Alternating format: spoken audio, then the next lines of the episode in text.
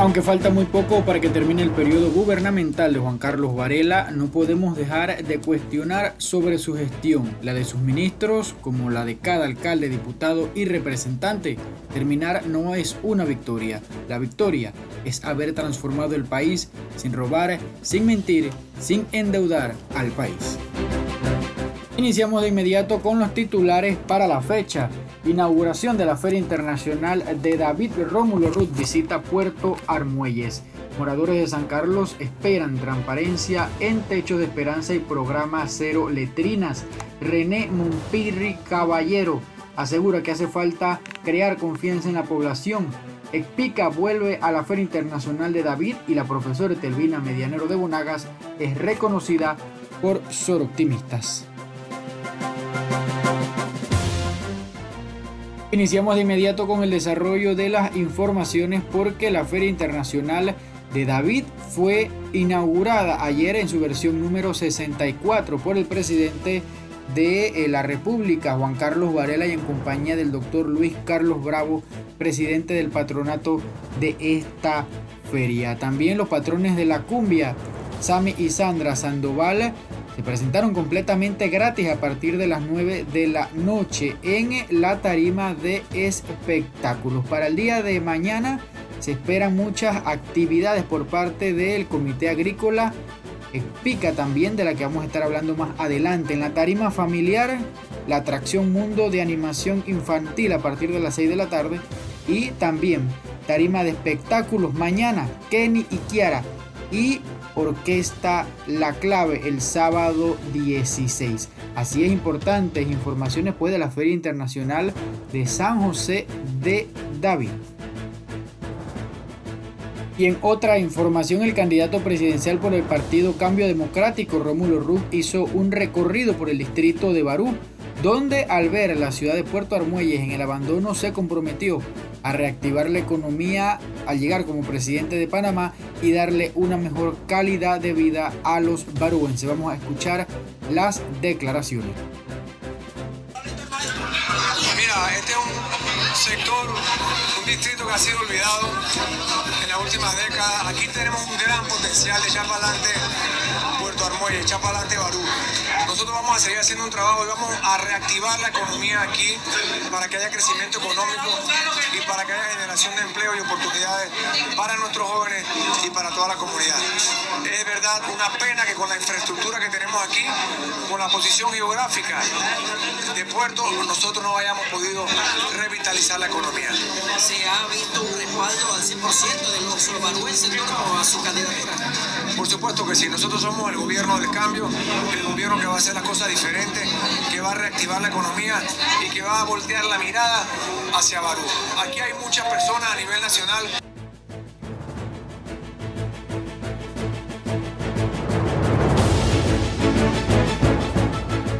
En otra información, René Monpirri Caballero, candidato a diputado del Circuito 4-1 por el Partido Cambio Democrático, se comprometió a propiciar la creación de un Plan Nacional de Desarrollo Integral en donde participen todas las comunidades a través de ejes como la transparencia, la educación, la salud y el apoyo al sector agropecuario. Monpirri destaca la necesidad de los panameños en recuperar la confianza a través de la publicidad de actos y rendición de cuentas. Caballero reiteró su compromiso agropecuario a través de eh, el plan maestro por el agro de la región occidental, al asistir también al debate por el agro celebrado en Tierras Altas, provincia de Chiriquí. Se espera que eh, para este día se inaugure lo que es el stand en la Feria de David en el Salón Zona Libre, el stand de René Monpirri Caballero. Y también los moradores del corregimiento de San Carlos en el distrito de David denunciaron la falta de calidad en los programas cero letrinas y techos de esperanza que se llevan pues por la actual administración gubernamental. Vamos a escuchar palabras de Gloriet Caballero, quien es una de las residentes. La problemática que vivimos en San Carlos es demasiado compleja, porque los mismos líderes comunitarios nos hemos puesto de acuerdo y hemos investigado la situación que estamos viviendo con respecto a las letrinas. Por ejemplo, la letrina, ese es un proyecto que ya fue entregado. Su proyecto que dice eso fue entregado, ya, ya supone que fue realizado. Pero si se ha personado a la comunidad y a los diferentes sectores como Sabana Bonita, Las Marías, Pueblo Nuevo, San Carlito, se van a dar cuenta que no es cierto. Fueron, se pueden contar con la mano los baños que fueron entregados pero todos los demás simplemente existen las planchas levantadas, existen los planchones de concreto en el suelo y baño. Si no me equivoco, eran 256. Esto da un cálculo más o menos a 3 mil dólares por cada baño. Y no es posible que, terminando la elección no se nos haya dado respuesta. Nosotros nos hicimos sin número de preguntas y las mismas personas de la comunidad dicen, yo sé que esos materiales existen, que hay comunidades en San Carlito eh, dos viviendas en San Carlito que nos comentan dónde están esos materiales. Nosotros pedimos a las autoridades competentes que investiguen, que investiguen porque estos proyectos no fueron, no fueron concretizados, no fueron culminados, pero sin embargo sí fueron entregados. Y fue una gestión más del honorable representante. También eh, al caminar en la comunidad nos damos cuenta que el proyecto Techo de Esperanza Muchas personas entregaron su, documentación, sus papeles de terreno, entregaron absolutamente todo lo que necesitaban para obtener el techo de esperanza. Y muchos nos informan, sí, es verdad, yo entregué todos mis documentos, entregué las copias de cédula y cuando fui a investigar a las autoridades competentes que me dijeran si mi casa había salido, me dijeron que sí, pero a la fecha esa casa no ha llegado a los beneficiarios que entregaron todos sus documentos. Según el Consejo Nacional para el Desarrollo Sostenible CONADE, los corregimientos donde se ejecutan los programas de sanidad básica en Chiriquí son Alange, La Estrella, Chiriquí Los Algarrobos, Vágala, Puerto Armuelles, El Porvenir, El Tejar, San Carlos, David Boca Chica y Orconcitos. En total se estima la construcción de 8.332 unidades sanitarias.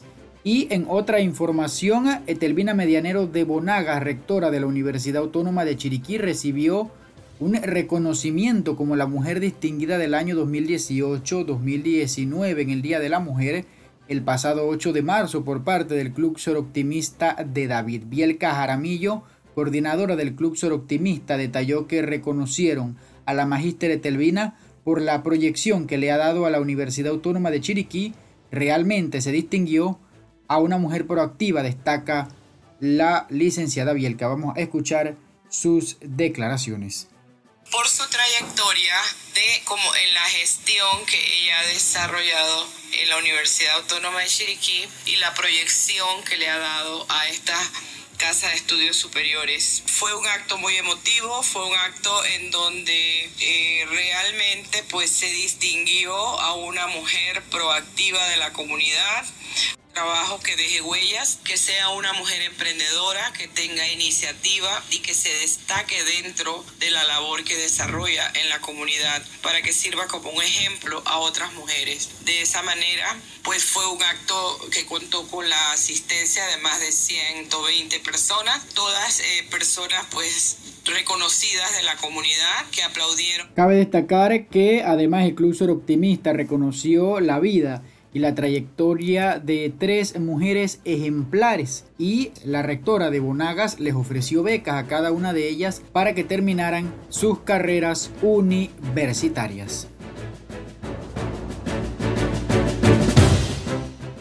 Continuando con más de la Feria Internacional de David, el Comité Agropecuario de la Feria, en conjunto con la Asociación de Ganado Cebu de Panamá, mejor conocida como CRISEPA, traerán este año el evento ferial, la realización de PICA 2019, la exposición pecuaria del Istmo Centroamericano. Luis Carlos Bravo, presidente del patronato, reconoce que en los últimos años ha disminuido la exposición y presentación ganadera en el evento.